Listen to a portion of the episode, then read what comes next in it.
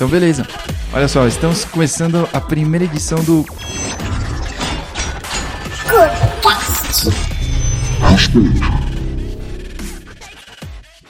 E aí, galera? Estamos com o Rodrigo Olha Torres. só, Rodrigo Torres, do vagas.com, está presente aqui conosco. Oi, pessoal, bom dia, tudo bem? Prazer estar aqui, obrigado pelo convite. Vamos aí debater um pouco aí, conversar um pouquinho. Legal. O Rodrigo levantou é, várias questões assim com, com o time dele e umas dúvidas que seria bem legal a gente poder debater gravando assim. Debater não, né, cara? Aqui não é o pessoal da política, a gente vai só bater um papo. Mais Legal. do que debater. Sim, sim. É justamente a ideia, né? É, é, conversando com o time, a gente está lá num projeto justamente de implantação do, do Kubernetes na empresa e, e a gente está estudando, enfim, praticando algumas coisas, testando. Então a ideia é realmente a gente levantou alguns pontos, algumas coisas assim que a gente, pô, vamos bater um papo com quem está no dia a dia com isso, com quem sabe mexer já com isso, para ver se ajuda a gente, enfim, a tirar dúvidas e também os outros pessoas aí da galera, outras empresas também estão na mesma empreitada que a gente, né? Legal, legal. Isso aí. É bem esse o objetivo do Cubicast, é a gente poder compartilhar um pouco e, e não só de, de alguma outra forma, né? Porque a gente, tipo, vive lendo documentação e blog e tudo. Então, de repente, tipo, a gente poder compartilhar de uma outra forma, né? É da hora, sei lá, igual, tipo, Joe Beda fica lá, tipo, de pé lá no PC dele e todo mundo fica vendo ele meio loucão lá. Então, acho, acho bem da hora, assim. É isso aí. Beleza, então a gente tem um questionário, tá escrito num rolo de papel aqui. Rodrigo criou mil perguntas, cara. Bom, é, a, a princípio, então, é, é seguindo bem o conceito assim, poxa, de boas práticas. Qual que, qual que, que, que uma equipe de, de infra, junto com os devs, tem que ter em mente para implantar o Kubernetes com boas práticas inicial? Assim, qual que é a premissa? É, acho que inicialmente é ter ali uma restrição de acessos e tudo mais, é ter uma política de acessos, é, escolher bem é, as imagens que vão ser utilizadas, não pegar qualquer coisa que encontre no Docker Hub, por exemplo. Existem imagens que não são de qualidade, que implementam coisas que não têm uma segurança ali verificada, nem nada do tipo. E, além disso, realmente ter um padrão ali dentro do, dos namespaces, dos projetos ali, é, para que as coisas não fujam do controle, né? Da hora. É, e eu acho também uma coisa bem prática, assim, talvez é, puxando a sardinha pro meu lado, assim, mas é compartilhar com a galera e todo mundo entender e estar na mesma direção, sabe? Então, todo mundo entender sobre os conceitos, todo mundo entender qual que é o nosso objetivo com isso, ou é tipo mais uma ferramenta, tipo, putz, que saco, vou aprender mais uma coisa aqui e tipo amanhã ou depois os caras vão ter outra ideia. Então, acho que é, é vender essa ideia internamente também para todo mundo entrar nesse barco, sabe?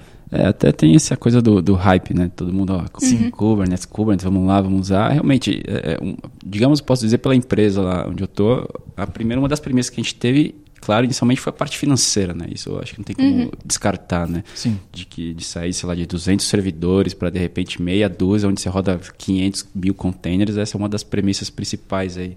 É, e além, claro, depois entra essas coisas de, de regra de negócio, realmente, se encaixa ou não e tudo mais. Aham. É legal, é isso aí. E aí a ideia então seria justamente essa, então dividir os projetos, de repente, das equipes por namespace, permissionamento, para que não, não tenha problemas aí, etc. É, não, e, e para e porque já começar com a casa arrumada é muito melhor. Conheço diversos diversos colegas que foram chamados para ir para uma empresa que já tinha, não, não, pode vir para cá, cara. Já tem um Kubernetes rodando aqui. E o cara chega e a casa tá uma zona, É aquele cara. puxadinho, né? Tem um remendo aqui, outra Nossa. colar, então. Resolver esses complicado. problemas é muito mais difícil do que tipo, já começar com a casa arrumada, já pegar, tipo, pô, se você já vai pela rota certa assim, você já tipo, pensou e estudou e beleza, né? Lógico que percalços podem ocorrer aí no meio do caminho, você pode tomar uma decisão e lá na frente Ver que não era aquilo que é, precisava ter no que momento. trocar alguma coisa, beleza? Mas o máximo que você consegue já começar de boas práticas, já fazer certinho, cara, vai te poupar tempo e grana, com certeza, lá na frente, né? Sim, sim. E aí, numa dessas, se a, se a coisa apertar, chama Get Up que tá tudo certo. Boa, isso aí. Bom, e aí, é, para mim poder implantar o Kubernetes, por exemplo, eu precisaria ter todo o entendimento de como ele funciona, ou seja, ler a documentação dele de cima embaixo, ou existe alguma, um resumo ali, putz, alguns pontos já é o suficiente, aqui você já consegue startar alguma coisa, enfim. É, eu acredito que a fundo é meio impossível, assim, porque é uma coisa muito complexa, um ecossistema que exige ali uma série de conhecimentos, não só no Kubernetes em si, mas em outras ferramentas que estão acopladas a ele. É, mas eu acho que os itens principais, sim, é necessário ter um conhecimento profundo de como é um objeto ali, como que ele interage com a API, o que, que você está fazendo ali dentro, como que são feitas essas chamadas. Eu acho que é um pouquinho interessante de saber, sim. Porque quando tiver um problema, alguma coisa, na hora de fazer o troubleshooting é mais tranquilo de estar tá resolvendo isso aí. É, exatamente. Eu falar exatamente isso. Tipo, para subir o Kubernetes, cara, é ultra fácil. Acho que todo mundo, todos esses admin já consegue subir um Kubernetes tranquilão, assim, tipo COPS é, e tudo mais. Uhum. Beleza, subiu o Kubernetes. Cara, mas colocar em produção é, e, e, tipo, os problemas começam no dia 2. No dia 1, um, colocar no ar e tudo mais, é tranquilo. Mas do dia 2 em diante, né, eu acho que ter na equipe pelo menos um cara que manje mais, um cara que, tipo, é o fallback, assim, tipo, cara, precisamos da sua ajuda é, porque eu acho que, como a Thalita disse, o time conhecer os componentes e para você tirar proveito disso, beleza, é bem importante e vai te fazer gerar essa economia. Porque senão, você vai chegar nos 200 servidores lá facilmente, sabe? Se você não tirar os benefícios que o Kubernetes pode te entregar. Ou nos 200 funcionários também, né? Porque vai precisar de um monte de gente para entender alguma coisa Sim. que foi feita de forma errada, talvez. É, tipo, você não vai chegar nessa eficiência toda. Mas se. Então, entender sobre esses componentes principais e tirar os benefícios. Mas do dia 2 em diante, é que os problemas vão aparecer e aí precisa dessa pessoa que sabe olhar lá. O cara pode, por exemplo, dar um TCP dump lá dentro e ver os, o tráfego e saber, tipo, cara, estamos tendo um problema aqui numa placa de rede, sei lá. Entendeu? Então, Entendi. Então, tipo, é, o dia 2 é, não é tão simples assim. Uhum. Entendi. Não, não só. É, acho que a gente gravou com o, com o Katz, né? O que não esperar do Kubernetes, assim. Então, tipo, não espera que seja moleza. Né? Do dia 2 em diante as coisas Ou que seja ser... mágica também, é. né? Tipo, ah, ele vai resolver tudo pra mim. Tipo, pô, não, cara, ele não vai tirar o coelho da cartola. Você que vai Minha ter que fazer isso. Minha vida vai ser linda. vai ter trabalho, não tem jeito. Vai, né? isso, vai ter trabalho. Tá, legal. E aí até então, beleza, tem documentação, mas além da documentação, vocês indicam alguma outra coisa, material, site, curso, que você faz, putz, faz isso aqui que vai te dar um, uma avançada legal, além de só de documentação, por exemplo? Pô, eu, eu curto, é, boa, a documentação do Kubernetes eu não sei se tem uma documentação mais top que a deles. A não documentação é. é. muito boa, os caras têm vários labs assim. Tem os caras da Katakoda, não sei se é assim que fala, Sim. mas tipo, uhum. a gente coloca uns links lá na. Mas é, que você vai fazendo uns labs assim, é tem muito legal. legal. E tem o Play with Kubernetes. Isso, também. Play with. É. E eu acho que não é exatamente Kubernetes raiz assim, mas o OpenShift é Kubernetes. E eles têm uns labs também muito legais, que tipo, explicam conceitos bem difíceis, mas já colocar lá na prática, assim, sabe? Tipo, tem lab de Istio, os caras têm vários, assim, tipo, que é um negócio bem abstrato, mas que você consegue entender fazendo a, seguindo os labs deles, assim, é bem legal. Tem bastante vídeo no YouTube também da, da OpenShift e tal, com demo e tudo mais. Eu acho que é legal dar uma olhadinha às vezes, vale a pena. Porque a Kubernetes por baixo também, algumas coisinhas mudam, mas acaba sendo uhum. bem parecido, bem próximo. É, provavelmente você tem aqui é, criar alguns dos componentes, né, que já vem lá no, no OpenShift, mas o conceito ainda é o mesmo, como uhum. você vai fazer ali e tudo. Tá, é legal. Bem da hora. E aí, beleza, eu tenho, eu quero implantar ele. Eu posso seguir uma premissa, tipo, ter um ambiente de staging, teste, produção, justamente para testar minhas boas práticas, testar minhas funções de CI/CD, etc. Vocês indicam, ou até mesmo atualização mesmo de versão, né? Tipo, ah, beleza, uma feature nova, vou testar aqui no ambiente de teste, vou ver o que, que eu quebro ou não, enfim. Deve fazer isso, eu acho que é sim uma boa prática, inclusive facilita esse caminho todo até chegar em produção. É, você tem ali um cenário de, em diversas formas, pode realizar testes, tudo mais, até ter algo é, estável e tudo mais. E além disso, dá para fazer promoção de imagens entre esses ambientes. Então, ah, beleza, passei por uma bateria de testes, taguei com tal versão. É, tipo, passo por mais uma bateria, ele vai para outro ambiente, assim por diante. Uhum. É, eu tenho visto bastante gente não só tendo clusters diferentes, mas tendo contas diferentes. Se o cara está em, em cloud, né? Não tem conta diferente no data center, então beleza, vamos tirar esse. Mas no, os caras é, rodando em cloud tem contas diferentes, então para o ambiente ser completamente separado mesmo, que aí o cara consegue ter a exata.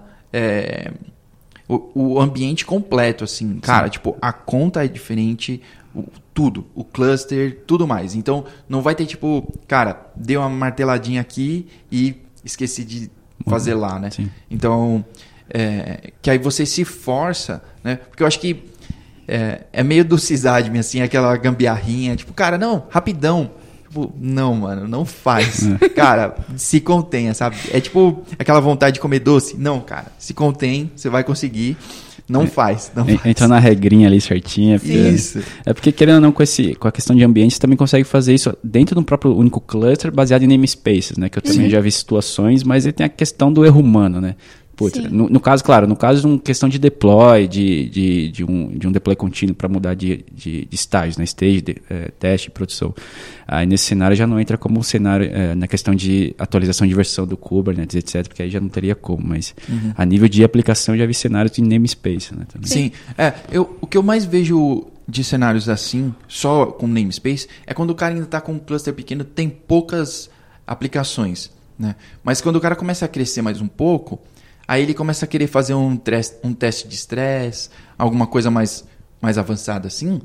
E ele não vai conseguir rodar pode- no mesmo. É, e que pode te afetar em produção. Exato. Porque que pode estar separado em namespace, mas a entrada do seu cluster ainda é uma só. Você vai mandar um teste de estresse lá, cara, era, né? vai concorrer com seus clientes.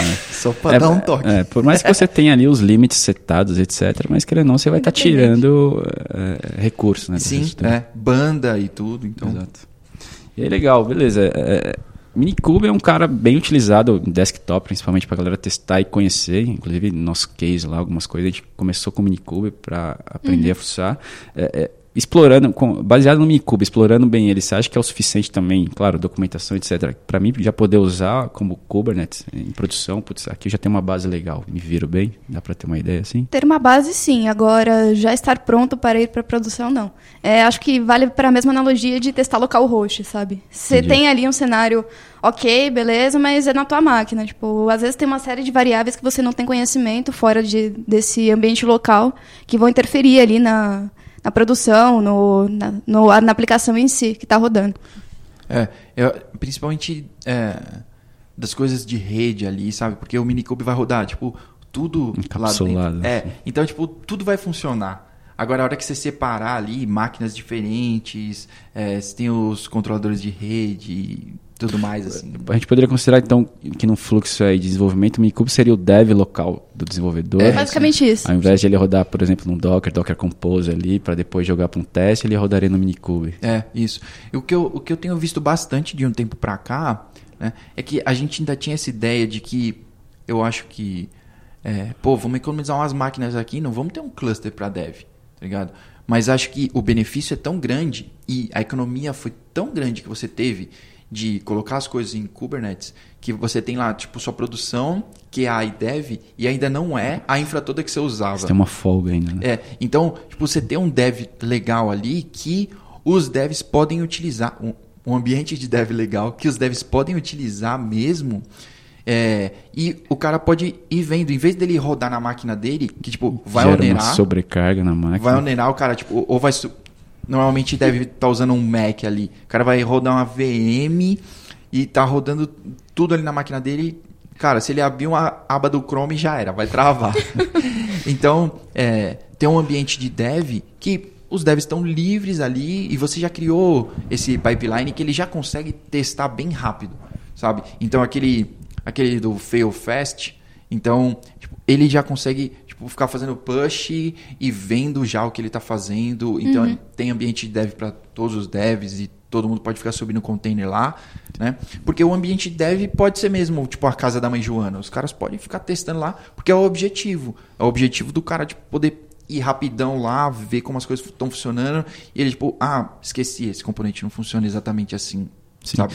E, tem muito, e tem muita questão de ter semelhanças também no caso desses ambientes, né? Então, Sim, o que vai exatamente. mudar é perfil, quantidade de, do seu cluster aí, que é um cluster menor, um médio, um grande, que é produção, por exemplo. Né? Isso aí. É, então a, ajuda bastante. É, mas, mas os componentes ainda vão ser os mesmos, É, né? exato. O cara tá usando cálico em todos. O cara tá usando istio em todos. O comportamento é igual em todos os cenários. Boa. E aí, e aí e também tem essa questão do, até a questão do custo que você mencionou hoje, enfim, você estando num provider, tem a questão de reserva de máquina e tudo Sim. mais, que é onde você também já ganha um, um Sim. ganho financeiro Sim, tem um, um Bruto. fôlego a mais, né? Exato. e aí, beleza. Aí, tá, usar o- aí entra a questão. Eu, uso, eu tenho um time pequeno, sei lá, 3, 4 pessoas ou 10 pessoas, quero implantar o Kubernetes. Eis, eis a questão. Eu planto ele. Qual que seria o conceito que eu deveria ter para usar como serviço de um provider ou um cluster próprio para eu administrar ou o time administrar? Essa é uma ótima pergunta, cara. Eu acho que varia com a questão da necessidade do que você precisa. Eu acho que quando você utiliza um serviço na nuvem ou algo do tipo, você tira essa responsabilidade de administração, de, de cluster e tudo mais, porque o provider vai cuidar para você. Mas em contrapartida, tu não tem a liberdade de fazer uma série de coisas ali porque está na mão do provider. É, então fica a critério mesmo, não tem uma boa prática ou uma forma correta de se fazer isso. Vai da necessidade mesmo.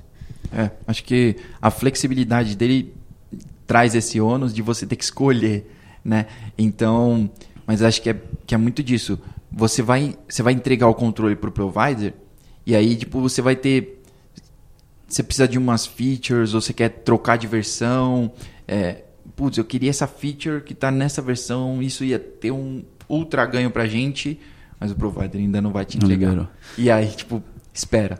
É, eu, eu confesso que eu tenho também uma opinião bem nesse sentido, tipo, é, eu já conversei com outras pessoas, etc, que preferiam usar como provider justamente para poder focar, sei lá, em desenvolver ferramentas que dê mais agilidade ali no dia a dia de deploy, mas eu tenho um conceito tipo, poxa, eu prefiro aprender nesse cenário a usar o, o próprio Kubernetes para saber o que está embaixo do meu provider funcionando, como funciona, para aí assim, depois que eu tiver a premissa do que eu sei de como funciona, de repente pensar como um serviço, porque eu sei que na hora de um problema, putz, o que está dando problema lá embaixo é isso aqui, ou até mesmo na administração, como você falou, eu posso de repente fazer um TAN, uma modificação pontual que para mim é de ganho, que eu não vou ter que esperar o provider homologar, me liberar daqui X meses e aí tudo mais. Isso, isso. Ou ficar abrindo ticket, ó, quero, eu quero essa feature. É, exato.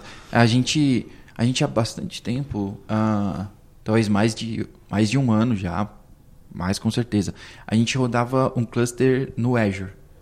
E aí, o Azure não tinha a flexibilidade de você atachar discos automaticamente na máquina, então, para o Kubernetes. Então, a gente tinha que manter um cluster de Ceph. Então, a gente tinha que manter o cluster do Kubernetes e o cluster de Ceph. E, tipo, tem que ter três máquinas para ter redundância e tudo mais. Cara, um, um gasto gigante, Sim. Né? Muita grana e, tipo, a gente tinha que manjar de Ceph, cara. tipo, cara, Tristeza. nem Tira é... essa cartola da manga aqui, né? Cara, cara, como? Como que eu vou manjar de Ceph? Tá ligado? Eu torcia todas as vezes que eu ia na igreja, tipo, por favor, Ceph, não É a oração da semana, né? Tipo, É, cara. O meu plantão, Ceph, por favor, não me dava dessa, cara. Não. Legal. Então, tipo, é isso. E a gente entrava em contato com os caras do Azure, né? Cara, e aí, esses managed disks, quando é que vão sair? E a gente chegou a falar com os caras, tipo, gringo lá, e os caras, não, a gente tá terminando aqui, e eles estavam trampando junto com uma equipe do OpenShift para poder colocar. E, cara, saiu esses dias atrás aí. Mano, tipo, eu entendo, os caras têm outras demandas, e eu entendo que também tem uma complexidade para eles resolverem isso. Mas você, você ia ter que ficar aguardando, entendeu? tipo, Aquela o- dor de barriga ali. É, exato. Imagina. E gastando e tudo mais. O, o EKS, até outro dia, não tinha HPA. Sim. Sim. E- Então, tipo, Fora que é um trampinho configurar, né? Tem vários templates de CloudFormation, até você conseguir fazer o negócio funcionar de fato, É. tipo, Então, pô, é tipo- melhor subir com COPS. pô, HPA, ô, cara, Premissa básica. né? o, o, o Pio que colocou esse KS aí, cara, você tá ouvindo o Clubcast, mano, você deu um gente. vacilo, mano. Você deu um vacilo. Essa feature era, tipo, core, velho. Não, mano. E- Entra a questão também do aprendizado no sentido de, poxa, se eu tiver que rodar em provider, eu vou ter que aprender a usar no provider da Amazon, eu vou ter que de repente amanhã usar no provider da Azure, aprender, Sim. e no provider do Google, e cada um de um jeito, sendo que se eu só soubesse o Kubernetes, eu poderia pegar essa caixinha e jogar lá minhas máquinas, jogar na outra, e o conhecimento é o mesmo, a Isso prática é a mesma, né? E a portabilidade, cara. É, é única para É todos. a mesma. E tipo, você pode subir no seu OpenStack lá dentro de casa, você pode subir no seu vCenter dentro de casa, sei lá. Sim, entendeu? exato. É a, a mesma coisa, exatamente. Exato. Então teria que ter, de repente, três profissionais na equipe ou três caras se dedicando a três frentes distintas. Eu posso deixar o time centralizado só numa, É, isso aí. num único lugar. E aí, beleza. Banco de dados, sei lá, serviço RabbitMQ, Redis, esses caras. é, é, qual que é a opinião de vocês de usar dentro de um cluster? É algo que, puxa, tem que ter muita coragem? Não, hoje está tranquilo, eu prefiro rodar em serviço, enfim. Eu prefiro rodar em serviço, tá? Isso aí. Mas é uma particularidade minha, não é que seja ruim rodar é, dentro de cluster. Funciona legal e tudo mais, mas, sei lá, vai que porventura o container decide morrer no meio de um processo de escrita, alguma coisa do tipo.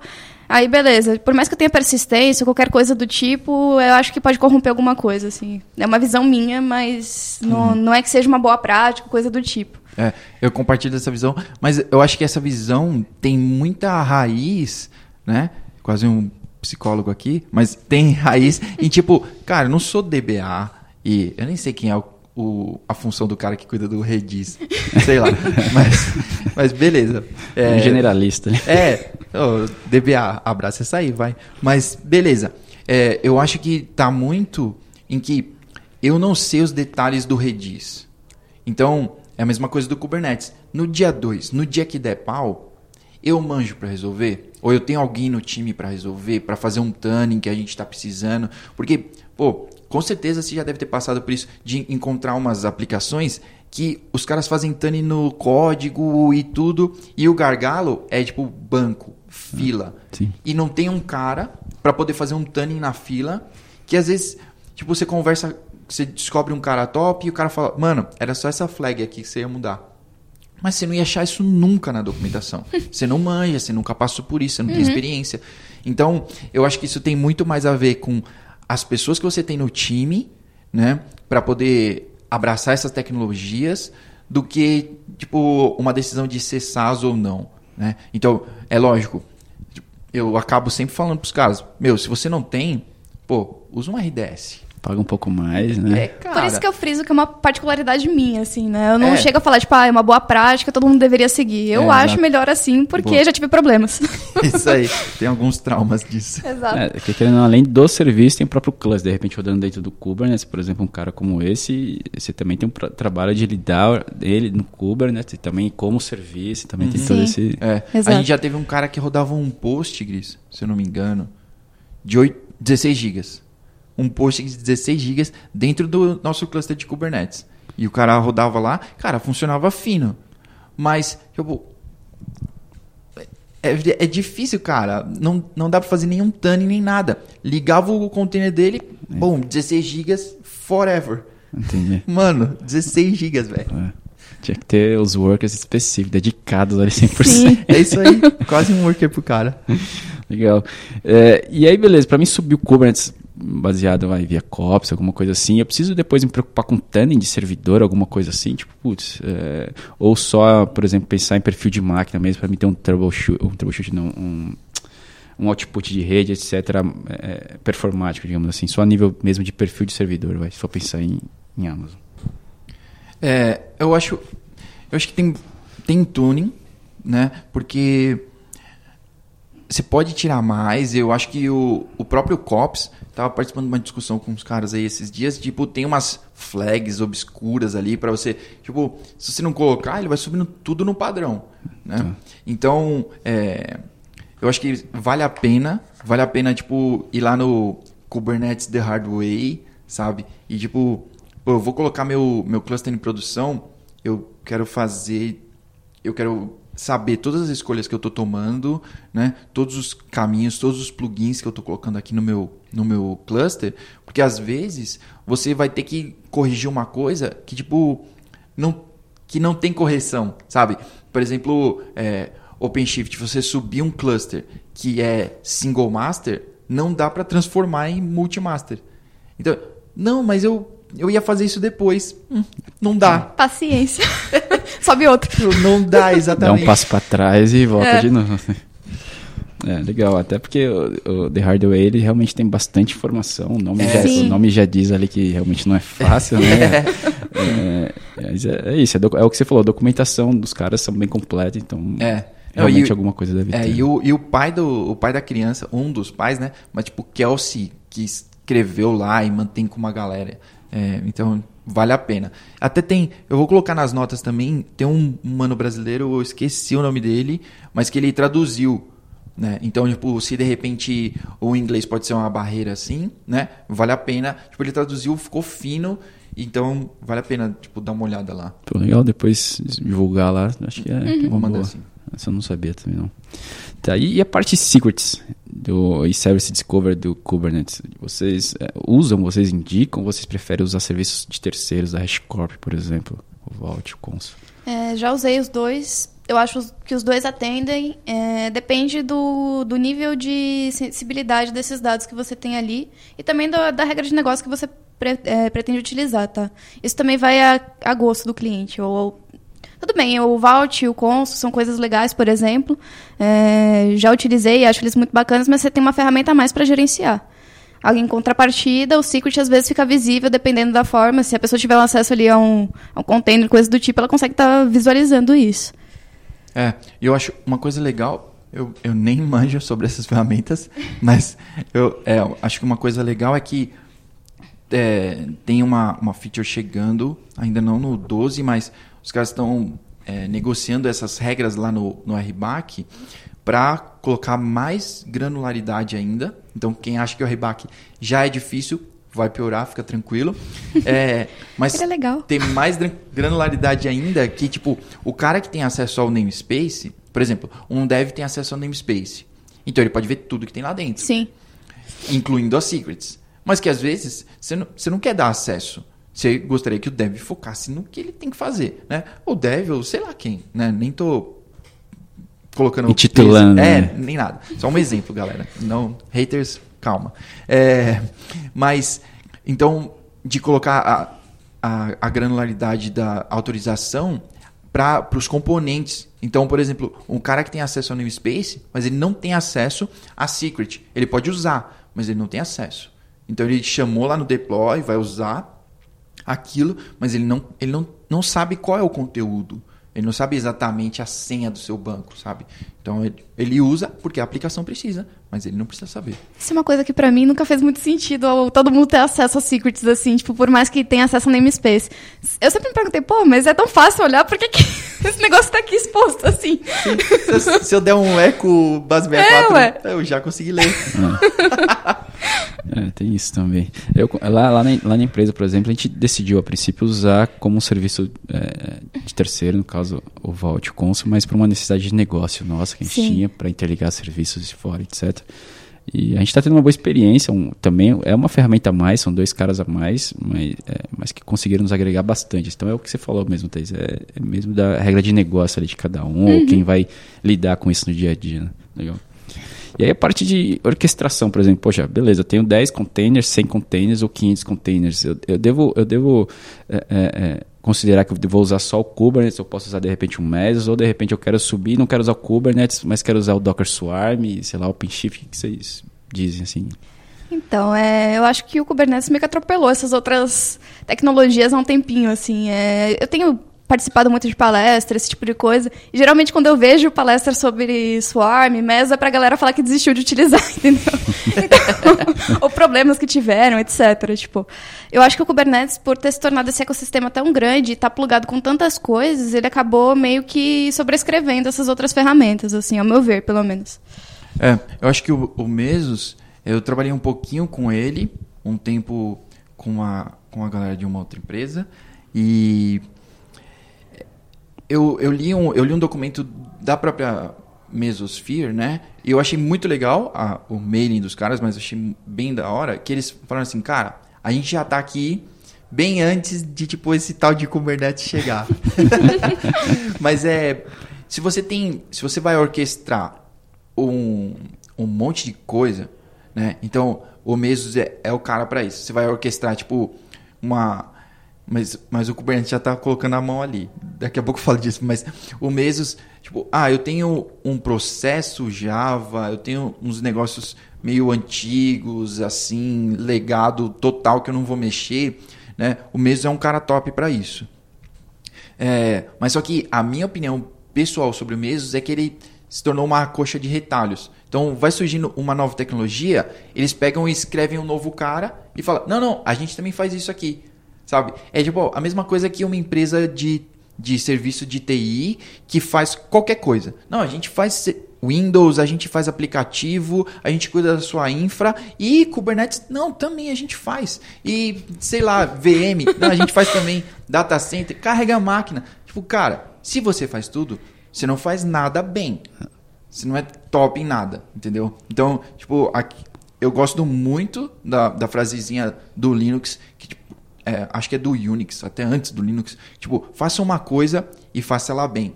Eu acho que, tipo, isso vale para um montão é, de coisa. Se você seguir o Kanban e o IP da vida, é o que tá lá, né? É, cara, faz, faz uma coisa e você vai ser pró nisso e beleza, entendeu? Você não vai numa padaria comprar sapatos, por exemplo, não faz sentido nenhum, é, entendeu? Exatamente, exatamente. Legal. É, e aí, tipo, monitoramento, assim, é, o próprio Kubernetes, o cluster, já vem com Prometheus lá integrado e tudo mais. Tipo, eu devo considerar só ele, por exemplo, vocês acham... É, teve outros Kubecast que vocês falaram que vocês estavam testando o Datadog, por exemplo. Lá também, na empresa, a gente já usa o Datadog, a nossa ideia é usar ele integrado justamente como ficar fora do cluster para a gente ter uhum. essa essas informações de uma forma mais consistente, de repente pensando numa catástrofe, enfim, num problema. Qual é a opinião de vocês, enfim? Eu acho legal é, essa questão de monitoria externa, essas ferramentas pagas ultimamente têm muitas features muito boas, mas eu acho que às vezes é matar uma formiga com canhão. É, Aqui, por exemplo, a gente teve esse, essa definição um tempo atrás também. A gente acabou decidindo por um lambda que fica verificando e alerta a gente por fora, sem precisar de uma ferramenta tão grande, tão grandiosa nesse quesito. Mas aí vai, vale avaliar a stack que vocês têm, avaliar os serviços que estão sendo utilizados, o que vocês vão precisar monitorar. Mas eu gosto do Datadog, gosto da Dynatrace, acho eles bem, bem legais, assim. é, eu... Eu gostei bastante. A Thalita escreveu um artigo esses dias. Acessa lá, blog getupcloud.com. É, um artigo sobre isso, que a gente teve toda essa discussão. Cara, beleza, o Prometheus está monitorando e ele está rodando dentro do meu cluster e tudo bem. Mas e se, e se tudo cair? E se, ou se só o Prometheus cair? Eu, eu perdi toda a minha visibilidade. Sim. Eu, eu não sei mais nada, voo cego total. Então, eu preciso de uma monitoração da monitoração, sabe? Mas, mas aí a gente começou a entrar numa, numa treta de tipo, cara, aí eu vou ter o terceiro nível da monitoração, da monitoração, da monitoração, e quarto e infinitos níveis. Sim. Mas é, aí a gente chegou no, no, num papo de, do risco aceitável. Né? Porque senão é infinito. Senão eu vou, eu vou, A gente vai ficar lá dentro do data center da Amazon pra, tipo, ficar com os caras lá. Caderneta, de né? Tipo, olho. Não, cara, não vai chegar nisso, entendeu? Sim, sim. É, entra também a questão até de outros serviços, por exemplo, sei lá, centralização de logs também, se é válido você manter dentro do seu cluster ou não, fora, Sim. enfim, né? que hoje tá tudo faz parte do ferramental para você ter isso tudo funcionando, né? Uhum, é. Então, eu acho esse esse dos logs já tive várias conversas com uns clientes assim, e, tipo, cara, você é setor financeiro, então você precisa guardar seus logs por cinco anos, mano. Uhum. Cinco anos, cara, o Kubernetes não tem cinco anos. então, tipo, mano, presta bem atenção. Se um dado é muito sensível para você, cara, manda para outro lugar, arquiva. Tem uma redundância, pelo menos, algo é, do tipo. Porque mais dia menos dia, sei lá, chega a tia Dilma e fala: Não, agora é 10 anos. Ou vamos auditar todo mundo. Aí, tipo... Acho que vale a pena ressaltar que geralmente essas ferramentas que estão rodando dentro do cluster, ela tem outros outputs, outras formas de você estar tá mandando esses dados. Não precisa estar exatamente tudo fixo ali. Você pode rodar dentro do cluster e mandar para alguma ferramenta externa. Uhum. É só arquivar fora mas para aquela leitura do dia a dia, da semana, manter aquele mês ali para a galera poder consultar, beleza. Mas o seu arquivo mesmo, aquilo que você guardou para a posteridade. Tem que, Tem que deixar guardadinho na gaveta. É, né? isso aí. E aí, como a parte de é, é, é, a DD11 ali, a Jones do, do Kubernetes, o Ist, o Traffic, enfim, esses caras acho que eles são bem que premissa. Não só no Traffic, no caso, tem o Nginx também, uhum. como o Ingress, por exemplo, né? Uhum. Mas o Ist, enfim, tem outros caras que vocês, putz, vale a pena olhar, vale a pena usar, enfim. Cara, eu, eu sei é, um que a gente tem ouvido bastante e tem dado uma olhada por aqui é o Kong. Uhum. É um cara que tipo vale a pena você você ler um pouco sobre, né? É, E eu acho, eu, o cara que eu tô estudando mais nesse momento é Istio. Ele, cara, faz tanta coisa, né? Então, é, Envo e tudo mais, né? Então, ele, ele pode ser o seu Ingress Controller e e tudo, tipo, você decide assim tudo que ele pode fazer. Ele pode fazer só uma coisinha ou tipo, pode fazer um monte de coisa dentro do seu cluster. Então, é, vale bastante a pena tipo dar uma olhada é, neles assim, nessas ferramentas que que tipo muitas vezes a gente fazia umas gambiarras assim, né? tipo, ah, vou pegar o Nginx aqui e eu mando faço um proxy reverso, mando para uma outra porta. Faço um proxy do proxy. É, tipo, não, cara, calma. Tem, tem uma ferramenta que já faz isso. Fica tranquilo. Legal. É, inclusive na empresa a gente tem uma necessidade é, de. Hoje, por exemplo, a gente tem uma camada a mais ali de, de abstração, que é um proxy, por exemplo, que a gente está justamente estudando alguma coisa para tentar tirar ela e abstrair dentro do cluster. Uhum. Então, essa parte do issue realmente é algo que a gente está olhando e ver se nos atende, se teste, se, se funciona, etc. É, além de algumas outras também que a gente está testando. E, e, o, e bom é que como a comunidade é bem aberta, assim, sempre aparece coisa nova que vai te atender em algum momento, em algum cenário, né? Que já, alguém já testou, já teve uma dor de barriga ali, e você só vai e complementa.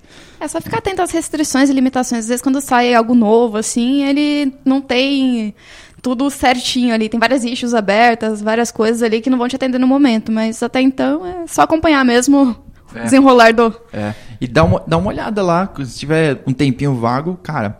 Pega um final de semana aí, você vai olhar o mapa da CNCF. Você vai se perder lá. Tipo, é tipo Nine Gag. Você entrou. Pff, Labirinto do Fauno, tá? É, sem fim, cara. É, é muito grande, tem ferramenta para tudo, né? E até, tipo, ferramentas que, que vão na mesma linha, assim. É igual, tipo, Linkerd e Istio fazem praticamente a mesma coisa, mas, tipo, cara, porque usar um e não usar o outro, o que, é, que um traz, o que, o outro não traz, etc. Você vai ter que fazer uma tabelinha dos prós e contras e tudo mais. E eu tenho mais uma. É, questão de deploy, por exemplo. Hoje a gente sabe que tem a questão do cara fazer o deploy via Dockerfile, enfim, é, pegando tag release, alguma coisa assim. Tem uhum. a questão também do Helm. Que, que, qual que é a visão que vocês têm? Tipo, o Helm eu acho que um cara bem legal também de se investir uhum. um tempo, uhum. né? E acho que até é, é mais, é, digamos assim, mais bonito de se usar, digamos assim, não sei. Eu aprovo as duas tecnologias. É, o Helm é muito legal, ele facilita pra caramba, assim, uma série de plugins e coisas que tu precisaria estar tá colocando a mão na massa ali. Mas também ele é feito daquela forma e ponto, né? Aí, tipo, você vai ter que pegar o código, fazer as suas alterações e tal para gerar alguma coisa diferente daquilo que está ali. É, eu, eu, eu gosto do Helm para ele ser, tipo, reproduzível né? Então você pode, tipo, sempre fazer do mesmo jeito. Acho isso bem da hora, assim, uhum. de infra como código, manter tudo... Padrões. É, é padrões, exatamente. É, mas eu acho, eu, eu gosto muito do, do CSD ali, então, tipo, você ter um Spinnaker, por exemplo, e fazer o deploy e tudo. Porque aí, de repente, se você precisa de um pau ou qualquer coisa, você só manda para um outro cluster ou um outro namespace ou um outro destino ali e faz tipo roda de novo esse app, mas só que o destino é esse outro agora. Né? Uhum. Então, sei lá, acho que o ferramental pode te ajudar, assim. É bacana. Acho que, acho que é isso, pessoal. Bora conversar bastante. Da hora. Pô, legal. Beleza. É, eu não sei se você veio preparado, cara. Agora, agora vai vai uma pergunta aí. Se você veio preparado para as recomendações da ah, semana. Sim, tem, tem. Olha aí, hein? Então, qual é a sua recomendação para a galera, Rodrigo? Cara, acho que, é, é, por exemplo, de livro, uma coisa assim que eu gosto, que eu estou lendo, é um livro chamado, por exemplo, Mindset. É um livro bacana. Legal. É, ajuda aí a abrir a mente para determinadas situações, decisões do dia a dia, profissional, familiar, etc. E, enfim, eu gosto, gosto, estou gostando bastante desse livro. É, e, cara, no meu caso, como eu sou casado, tenho dois filhos ali, o meu, meu, meu passatempo é meio familiar, então a gente está pensando aí, por exemplo, em ver esse filme no final de semana, que é o é meu pequeno pequeno pé grande, alguma coisa assim. Ah, pé pequeno, pé pequeno, lá, exato. exato. da hora. Eu vi o trailer, é bem da hora. Esse filme da Disney assim, já faz parte da nossa vida ali, já tem uns 7, 8 anos. Aí, que é a Legal. da minha filha. da hora, da hora. Bom, a minha recomendação da semana vai ser um filme agora, antes que o João me bata por eu sair de calibre. Viu, não é livro, finalmente. eu vou indicar o jogo da imitação. é um filme muito bom. É, assistam. Eu não vou dar muito spoiler, porque o filme não tem tanta história assim pra ser contado. Mas basicamente é um cara que cria uma máquina pra desvendar um segredo dos nazistas. E aí, bem, assistam um filme que vale mais a pena. É Só lembrando que eu complementar que tô assistindo com a minha esposa é o Full House. Puta, das antigas. Pô, legal. Bem Ah, sim. sensacional lá. A gente voltou a assistir e chora de rir lá. Da hora, da hora. Pô, sobre o jogo da imitação, eu acho que é, um- é, uma, é uma dívida que a galera de TI tem com esse cara, né? Porque, tipo. É, não, se eu falar vai ser spoiler. Assistam, vale a pena. O filme é muito É muito bom. É muito bom. Tá bom, eu vou indicar o filme também pra eu sair da. Ah, É. meu Deus, distópico. eu, eu vou indicar Hotel Artemis. Pô, é legal, hein? É, o, pô, o filme é muito legal, me surpreendeu. Fui com a minha esposa, um beijo pra ela. É, a gente tipo, nem tinha muitas opções assim, mas, pô, vamos no cinema. Aí a gente a- chutou esse e assistiu com a Judy Foster. Cara, o filme é muito bom, vale a pena. Não dá pra levar os filhos, cara, É, tá? Mas, mas é bem legal, bem legal o filme. É, não, é, não é 10 assim, né? Sei lá, se, se você pagar meia no cinema, vai. Se for pagar inteira, acho que não vale. Espera sair na TV. É, porque, não- tipo, o cinema tá ultra caro, tá, tá osso. Mas o filme é bem legal, me surpreendeu, né? Então a gente coloca o- os links de tudo isso aí depois na- nas, nas notas, galera. Acho que ficamos por aqui. Muito obrigado pela participação, Rodrigo. Espero que você tenha gostado. Obrigado, obrigado pelo convite, foi um prazer aí. Vamos ver, se, ajuda, se a gente conseguiu ajudar bastante gente aí. Então. E até a próxima, galera. valeu, falou. Falou.